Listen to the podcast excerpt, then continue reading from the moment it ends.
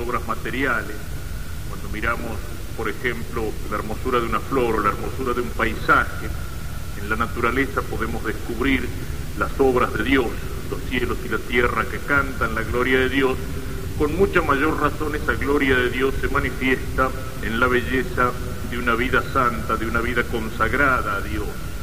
Si pudiéramos ver la belleza que supone la armonía de un alma en gracia de Dios, de un alma adornada por una caridad intensa, mayor razón tendríamos entonces para darle gloria a Dios.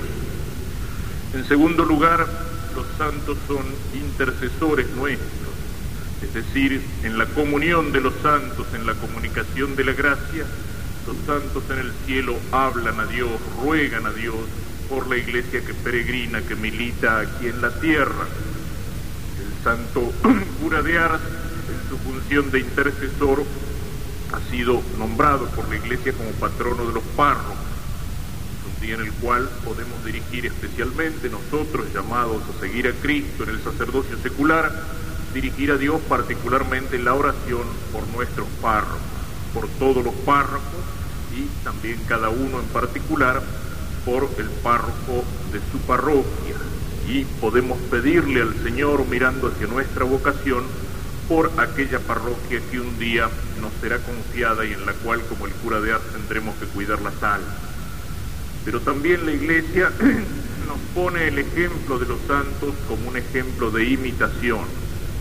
Para mirar al cura de Ars, yo les recomendaría la lectura, incluso la lectura meditada de esa encíclica del Papa Juan XXIII, Sacerdoci Nostri Primordia, publicada con motivo del centenario del cura de Ars.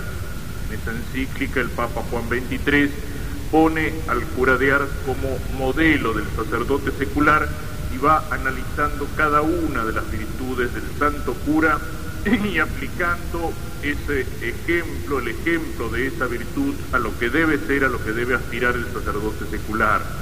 Es algo que verdaderamente vale la pena esta encíclica meditarla una y tal vez muchas veces en nuestra vida cristiana. O sea, el ideal del sacerdocio no lo encontramos solamente en su expresión teórica en un libro de espiritualidad, sino que lo encontramos hecho vida, hecho carne, encarnado en el ejemplo del cura de Ars. Que podemos decir, conocemos su vida, señalemos solamente algunas grandes líneas. En primer lugar, porque es como el fundamento, es como el cimiento sobre el cual se edifica después el edificio, la humildad vacía los cimientos para permitir edificar, la humildad y la pobreza del santo cura de Ars. En primer lugar pensemos eso, el patrono de los párrocos, el santo que más se ha destacado así en el clero, y era cura de Ars. señor Tortolo prometía siempre la parroquia de las Garzas. Algo por el estilo debe haber pensado y debe haber hecho el obispo del santo cura de Ars cuando lo envió a Ars pueblito pequeño, un pueblito perdido, y él acepta ese encargo. Esa es su misión, ahí Dios lo quiere. Él no lo ha buscado, lo ha puesto ahí la obediencia.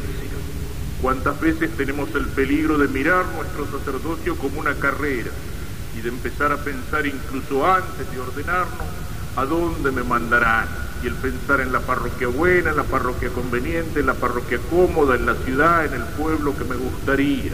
Y a lo mejor tratar de acomodar las cosas para ir a parar allí donde nos gustaría. En el lugar más pobre, en el lugar más alejado, en el lugar más humilde, se puede servir a Dios. Y el cura de Ars lo hizo tan bien que hoy ese pueblito pequeño, Ars, es conocido en todo el mundo. Y hoy nadie se acuerda, salvo a lo mejor algún historiador, quiénes eran los párrocos de Notre Dame de París o los predicadores de las grandes solemnidades de la capital de Francia. En cambio, todo el mundo conoce el pueblito de Ars. Esa es la santidad. Se humilla hasta lo último para ser exaltado hasta lo más alto. Unido a la santidad en el cura de Ars iba la pobreza, esa pobreza que él agradecía al final de su vida diciendo no tengo nada, esa pobreza que se expresaba en su vida dando todo sin decir nunca que no. Esa pobreza en la cual él era pobre para sí mismo, pero era rico para los demás, porque era generoso para dar. No quería nada para él, pero era generoso para dar a los demás. Y sobre todo y en primer lugar, era generoso para darle al Señor. También esto se ha remarcado en la vida del cura de Ars. Era generoso para darle al Señor. Para el culto, lo mejor. Para Cristo, lo mejor. Lo peor, para mí, algunos han vivido cuando se hablaba exaltando la pobreza de una manera torcida, han vivido la cosa al revés. Lo peor para el Señor, para el Señor la iglesia galpón, para el Señor el cáliz de madera, para el Señor la, eh, la, casulla de, de estopa o de lo que fuera.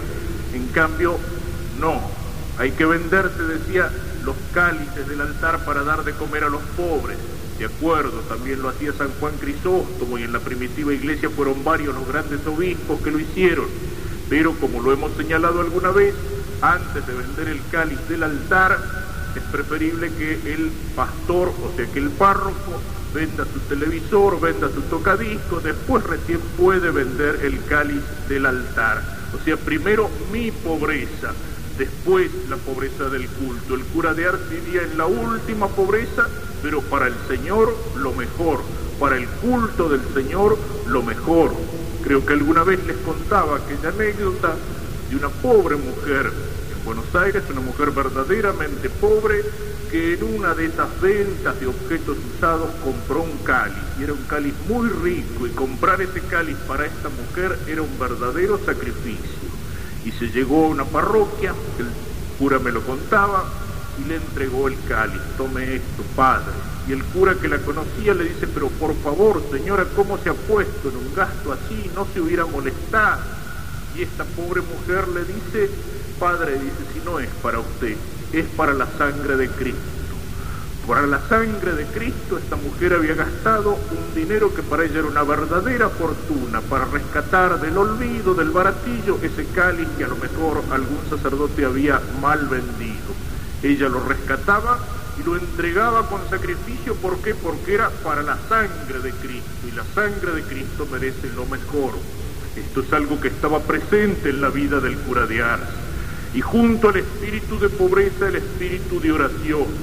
Su vida era oración y él sentía con fuerza la vocación contemplativa, tanto que varias veces en su vida quiere retirarse a un convento y sin embargo obedece, obedece a aquella disposición de Dios a través de su superior, a través de su obispo, que lo destina a algo que puede parecer precisamente todo lo contrario de lo que él quería. Quería el silencio de la oración y del convento y se encuentra metido en el centro de aquella vorágine apostólica donde el apostolado, el trato con los hombres y con los fieles le lleva todas las horas de su vida.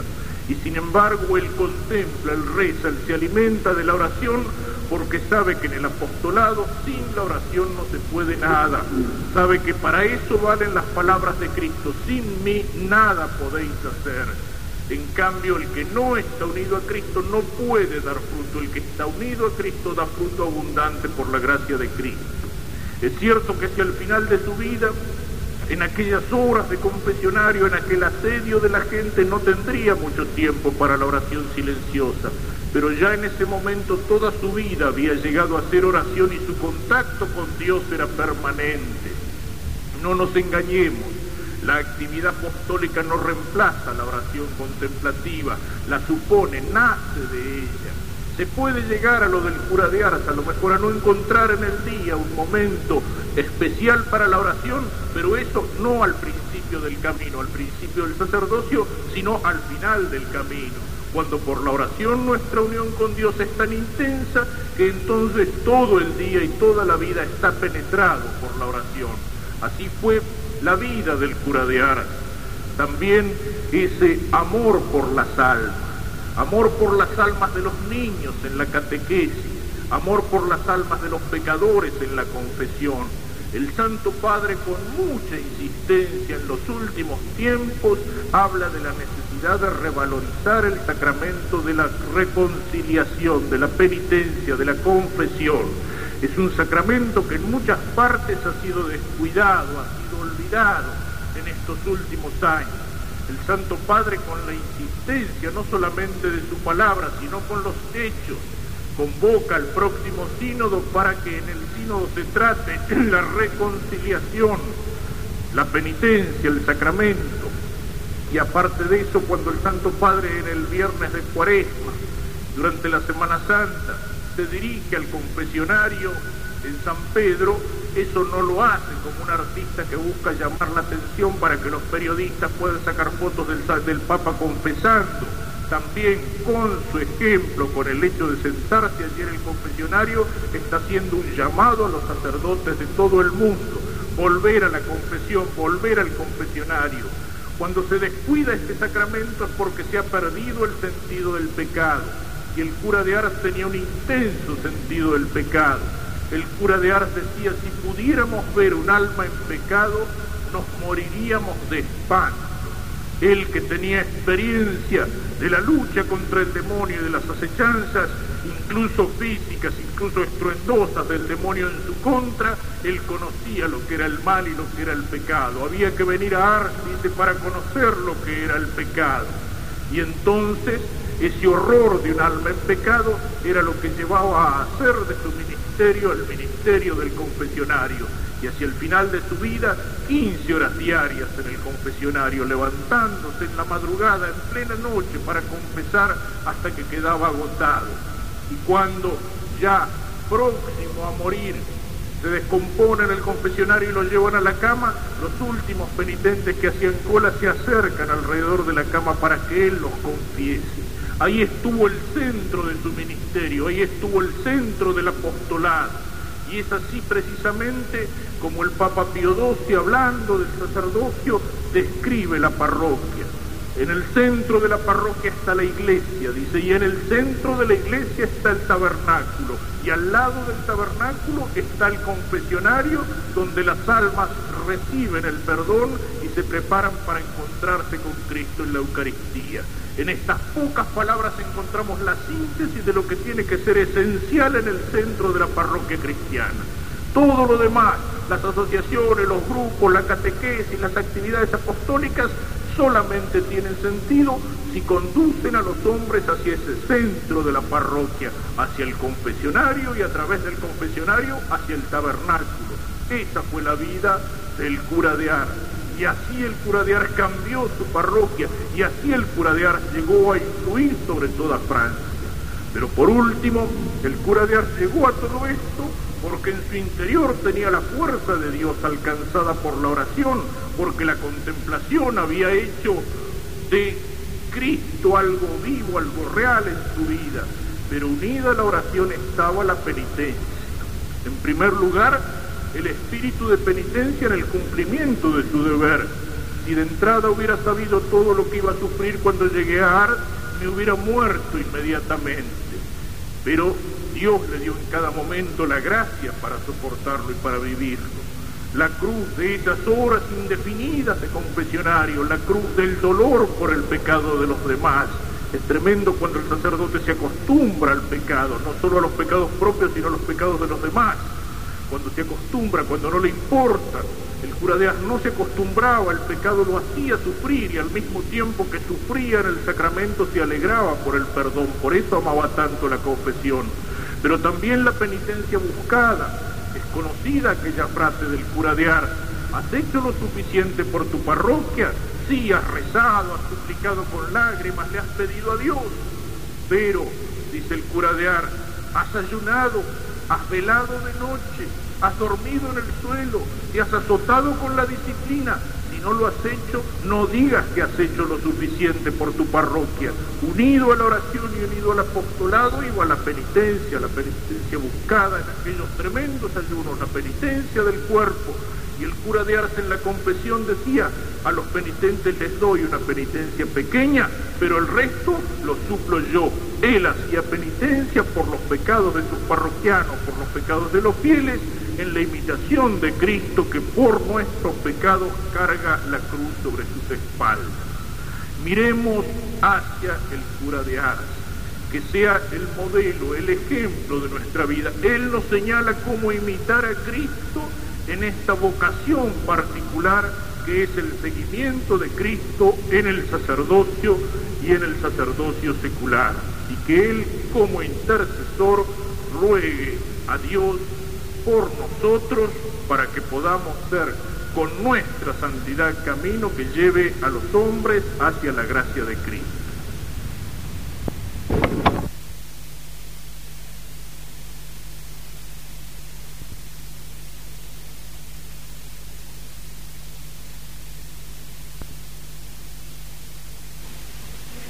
Hermanos, celebramos esta misa de los grupos de oración precisamente en el aniversario, un nuevo aniversario del nacimiento del Padre Pío, 101 años. Y son motivo estas misas también para reflexionar, reflexionar acerca de la enseñanza. Dios nos muestra, Cristo se nos muestra, Cristo nos muestra algunos de sus infinitos aspectos en la vida de los santos. Reflexionar acerca de las enseñanzas que tiene que dejar para nosotros en Cristo. Conocemos cuáles son lo que se puede llamar sus carismas, es decir, aspectos destacados de su vida, esa unión con Cristo crucificado en la pasión que vive en su alma y en su cuerpo, esa caridad que se manifiesta en su ayuda hacia aquellos que sufren, hacia los enfermos, pero creo que si hay un carisma que puede señalarse de una manera particular, es esa compasión que va a la enfermedad del alma que es el pecado. El Padre Pío es uno de los grandes apóstoles del confesionario, de aquellos que durante años y durante horas y horas, muchas horas por día, crucificaron su cuerpo en un confesionario, como el santo cura de Ars, como aquel otro santo capuchino, este Leopoldo Mandich, apóstoles del confesionario. Pensemos un poco lo que esto significa. nuestro tiempo se puede decir, y en nuestras iglesias es uno de los, de los sacramentos que de alguna manera se encuentran en crisis. No porque hayan perdido el valor que Dios le dio, ciertamente que no.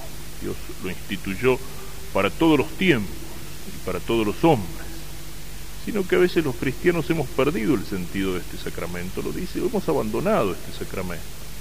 Lo dice con mucha insistencia el Santo Padre, cuando habla de restaurar el sacramento de la confesión o de la reconciliación, restaurarlo en la vida cristiana. Cuando el Santo Padre nos dice a los sacerdotes que tenemos que dedicar tiempo al confesionario, cosa que es cierto que muchas veces no lo hacemos. A veces es el problema con el cual se encuentran muchos cristianos, no sé dónde confesar. ¿eh? Voy a una iglesia y no encuentro sacerdote, no hay sacerdotes, no hay turnos de confesión, no se atienden los confesionarios. Pero cuando el Papa baja el Viernes Santo y se sienta en un confesionario en la iglesia de San Pedro, ciertamente no lo hace como un payaso para que le saquen fotos y para salir en los diarios. ¿eh? El Papa está muy por encima de eso y no necesita hacer esas cosas para llamar la atención. No, lo hace como un signo, como un ejemplo, como para decirnos a los sacerdotes, tienen que atender el confesionario. Y como para decir a los cristianos, la reconciliación con Dios pasa por este sacramento. Se ha perdido el sentido de este sacramento. Una de las cosas significativas que uno nota y lo nota con preocupación en muchas iglesias, es que en las misas, y a veces misas llenas de gente, largas colas de gente que se acerca a comulgar, a recibir el cuerpo de Cristo. Pero las colas en el confesionario no son tan largas, ¿eh? aumentan las colas delante de la Eucaristía, pero disminuyen las colas en el confesionario. ¿Con qué conciencia nos acercamos a recibir el cuerpo de Cristo? Se acercan todos con el alma limpia para recibir el cuerpo de Cristo. Una pérdida del sentido de la confesión, una pérdida del sentido de este sacramento. Por lo que uno encuentra, por otras partes, hablando con la gente y escuchando a veces lo que la gente dice y lo que la gente comenta también, ¿no es cierto? No solamente una, un apartarse de la confesión, sino una pérdida del sentido de que la confesión tiene que ser bien hecha ¿Cuántos son los cristianos y católicos y que se dicen a lo mejor muy católicos y que van a la confesión trampeando? Cosas que se callan y a veces cosas muy graves. divorciados vueltos a casar, concubinos, gente que trampea de fea manera en el tema del control de la natalidad, gente que se confiesa de haber faltado en sus devociones privadas, pero no se confiesa de ser sucio o torcido en sus negocios o en su vida pública. ¿Eh? Esa escisión que uno encuentra en la vida de tantos que se dicen católicos. Y muy, yo soy muy católico, pero... ¿eh? Yo soy muy católico, pero divorcista. Yo soy muy católico, pero... Y esa escisión uno la encuentra también en este sacramento. Y trampear en el sacramento de la confesión no sirve para nada, porque podemos engañar al sacerdote, a menos que el sacerdote tuviera ese particular carisma del Padre Pío, ¿eh? esa particular sensibilidad espiritual que le permitía conocer y penetrar en las conciencias, y por la cual él, aquel que venía a confesarse como para utilizarlo a él como una curiosidad, o se acercaba él solo por curiosidad, o se acercaba trampeando en el sacramento, se acercaba mintiendo, lo echaba y lo trataba incluso de mala manera, por un acto de caridad, sabiendo que ese hombre después, en la mayor parte de los casos, volvían y volvían verdaderamente arrepentidos. Pero a menos que el sacerdote tenga ese particular carisma, esa gracia de Dios, que es el conocimiento de conciencia, que la tenía el Padre Pío, que la tenía Don Bosco, por ejemplo, sí, es fácil engañarlo, pero no se puede engañar a Dios. ¿Y por qué esta pérdida en nuestro tiempo del sentido de este sacramento de la confesión, de este sacramento de la reconciliación? En primer lugar, es cierto, porque a todos nos cuesta, porque de los sacramentos es el que más nos cuesta. A todos nos cuesta confesarnos, sentimos la vergüenza en el momento de la confesión. Qué cosa curiosa, ¿no es cierto? Yo se lo digo a los chicos en el catecismo. Digo, cuando nosotros pecamos, Dios nos ve, sí, Dios me ve cuando yo peco. Dios conoce incluso mis pecados interiores, aquellos pecados, qué sé yo, un mal pensamiento, un odio, un rencor, aquello, una envidia, aquello que está guardado en lo íntimo del alma y que uno lo esconde a lo mejor detrás de una sonrisa. Dios lo conoce. Cuando peco estoy en presencia de Dios, Dios me ve y en ese momento no tengo vergüenza. ¿eh? El diablo me roba la vergüenza en ese momento. Y después le pregunto a los chicos, ¿y qué hace el diablo con la vergüenza? ¿Se la guarda? No. No le sirve la vergüenza al diablo, el diablo es sinvergüenza. No se la guarda, me la devuelve. ¿Y cuándo devuelve la vergüenza? Devuelve la vergüenza cuando nos vamos a confesar. Para que no nos confesemos, para que escondamos las cosas, para que las envolvamos de tal manera que no se noten, para que hagamos una mala confusión. El diablo mudo, el diablo de la vergüenza. Eh, trabaja sobre la vergüenza, inflando la vergüenza de nuestros pecados. ¿Para qué? Para que no nos acerquemos al tribunal de la misericordia. Por eso a lo mejor se pierde el sentido de la confesión. Porque lo vemos como un sacramento en el cual prima el temor, prima la vergüenza, en lugar de mirarlo como un sacramento de misericordia. Es el sacramento donde el amor infinito de Dios nos perdona. Es el sacramento en el cual nos ponemos de rodillas debajo de la cruz y la sangre de Cristo cae sobre nuestras almas, limpiando toda mancha de pecado. Es el sacramento donde escuchamos aquellas palabras tan maravillosas del Evangelio que Jesús dirige a los pecadores. Yo no te condeno, vete y no peques más. O las palabras que dirige a Saqueo, hoy, hoy ha llegado la salvación a esta casa. Son las palabras que Jesús dirige al buen ladrón, hoy estarás conmigo en el paraíso. Así tendríamos que ver a ese sacramento de misericordia. Jesús no nos lo echa en cara cuando nosotros humildemente nos reconocemos pecadores. Y ese es el punto de partida de la vida cristiana. Aquel que dice que no tiene pecado miente, dice San Juan. ¿Cuántas veces incluso uno encuentra la gente que se acerca al confesionario para contarle al cura qué bueno que soy, todas las cosas que hago y todo lo que ayudo y todo, eh, a confesarse de las virtudes en lugar de confesarse de los pecados? La primera actitud del cristiano es reconocerse pecador y cuando uno humildemente se reconoce pecador, se encuentra con la misericordia de Dios. Jesús no nos lo echa en cara. Y si lo echa en cara, lo hace con esa caridad inmensa, con esa delicadeza inmensa con la cual después de la resurrección le dice a San Pedro, ¿eh? a Pedro que lo había traicionado, que lo había negado, que había jurado, que no lo conocía, Pedro, ¿me amas? ¿Me quieres, Pedro? Y Pedro le dice, sí, Señor apaciéntame corderos. Y tres veces se lo preguntó Jesús. Y dice en la tercera vez que Jesús se lo pregunta, dice, se entristeció Pedro de ver que Jesús por tres veces se lo preguntaba. Porque tres veces había negado a Cristo, Cristo tres veces le pregunta a Pedro, ¿me amas? ¿Me quieres? Y le, y le vuelve a cargar sobre sus espaldas el fardo de aquella misión, de aquella responsabilidad de ser cabeza de la iglesia y representante de Cristo en la tierra.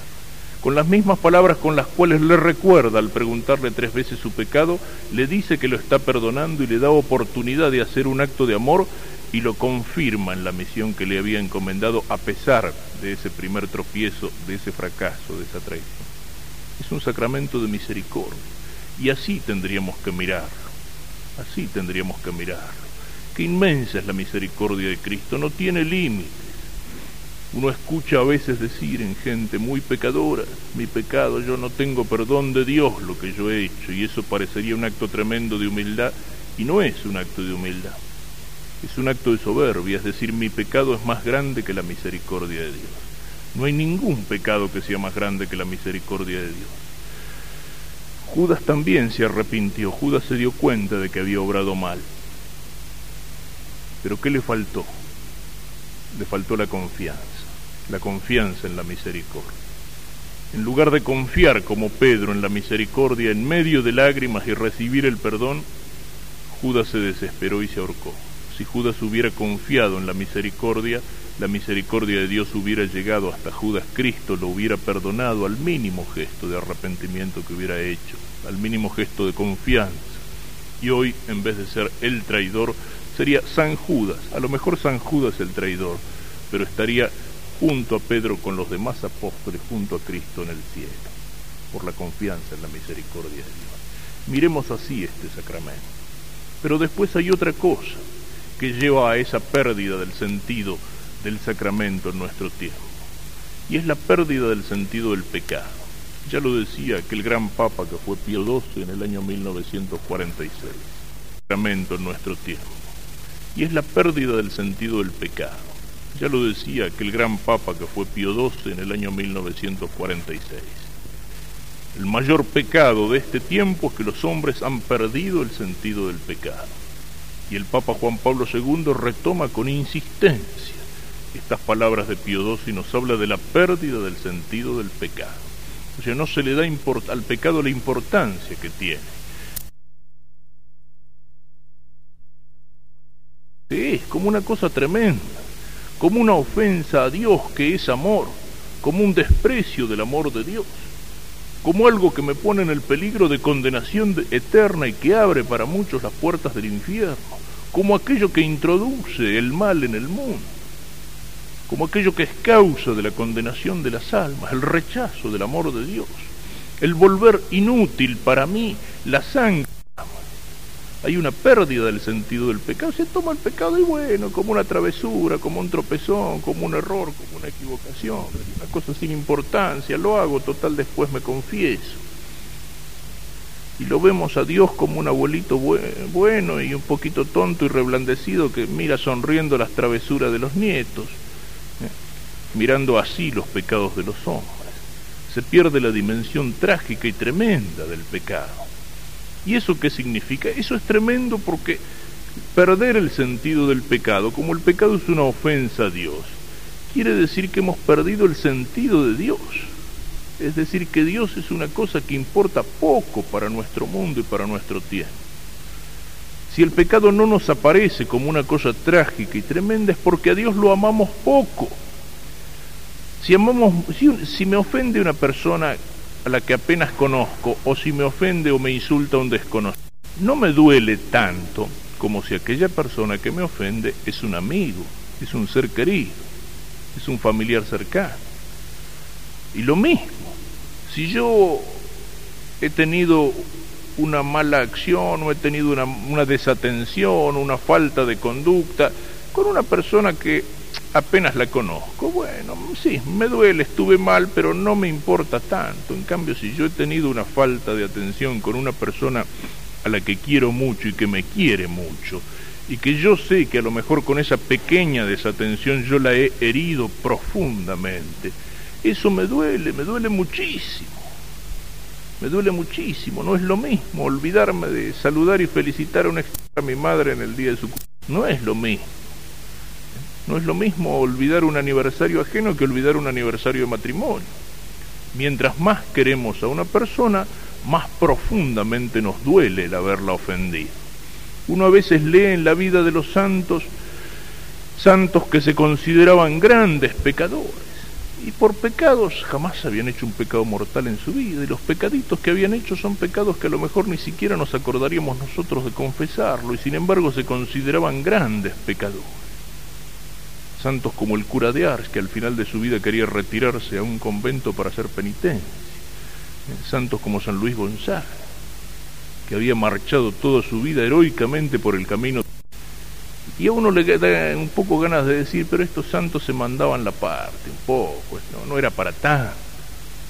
No, ellos tenían razón, porque ellos amaban mucho a Dios, porque Dios era una inmensa realidad en su vida, porque el amor de Dios era lo que llenaba toda su alma. Entonces cualquier ofensa, por más pequeña que fuera, a ese inmenso amor de Dios, a ese Padre que es todo amor, lo sentían como algo trágico, como algo tremendo, como lo que de veras es. ¿Cuántas son las madres cristianas que serían capaces de decir como la madre de San Luis de Francia a su hijo, hijo mío, preferiría verte muerto antes que cometer un pecado mortal? Y sin embargo, esa es una madre que amaba rectamente a su hijo, con un amor verdaderamente cristiano, aunque solo sea posible entenderlo bajo la luz de la fe, porque sabía que ningún mal, ni siquiera la muerte, era para su hijo un daño tan pecado mortal. Entonces prefería la muerte antes que el pecado mortal. Como prefirió la muerte antes que el pecado mortal, Santa María Goretti, ¿eh? cuando se negó a entregar su cuerpo a aquel que se lo pedía, porque eso manchaba su alma y prefirió morir apuñaleada. Esos son los que tenían verdadero sentido del pecado. En nuestro tiempo se ha perdido ese sentido del pecado. Nos parece, como decíamos antes, una travesura, algo sin importancia y se ha perdido. ¿Por qué? Porque se ha perdido el se ha perdido ¿por qué? Porque se ha perdido el sentido del amor de Dios. Los santos que han sido grandes confesores, los hombres del confesionario como el Padre Pío, tenían sentido del pecado porque era inmenso su amor a Dios y porque sabían cuál es la trágica realidad del pecado. Y porque veían como sacerdotes toda la historia, y porque veían como sacerdotes toda la historia de la humanidad y la historia de cada alma como una lucha decisiva entre Dios y el diablo, entre el bien y el mal, porque sabían que en el sacramento de la confesión se juega esa lucha esa alegría que dice Cristo que se siente en el cielo por un pecador arrepentido, por la oveja perdida que uno ha vuelto a encontrar, es la alegría que siente el sacerdote en el confesionario después de una confesión bien hecha. Cuando una persona confiese a lo mejor esas confesiones de toda una vida y de toda una vida de pecado y de pecados tremendos, se levanta del confesionario diciendo qué pensará ahora el sacerdote de mí. Y sin embargo, el sacerdote ¿Qué es lo que siente después de esa confesión? Desprecio, asco por el pecador, no, todo lo contrario. Uno siente ganas de abrazarlo, uno siente el corazón lleno de alegría, porque sabe que en esa alma se ha producido una lucha que ha terminado con la victoria de Cristo y con la derrota del demonio. Es lo que hizo el cura brochero cuando inaugura la casa de ejercicios en Córdoba, al poner la piedra fundamental, la levanta y tira la piedra fundamental y dice, te fregaste, diablo, ¿eh? sonaste, diablo porque sabe que allí va a ser derrotado muchas veces el diablo en muchas almas. Eso es lo que el sacerdote experimenta en la confesión. Y cuando un santo sacerdote como el Padre Pío tiene la verdadera dimensión de lo que es la realidad de la gracia y del pecado como las dos realidades más importantes que juegan a lo largo de toda la historia, como esa lucha entre la luz y las tinieblas que nos dice San Juan, esa lucha entre las dos banderas que nos pinta San Ignacio, la de Cristo y la de Satanás, esa lucha entre las dos ciudades que nos pinta San Agustín, la del bien y la del mal, la ciudad terrena, la ciudad celeste, la ciudad de Dios, esa lucha que se da en lo interior de cada alma. Eso es lo que se resuelve allí cuando el eso es lo que se resuelve allí cuando el hombre humildemente se reconoce pecador en las manos de la misericordia de Dios.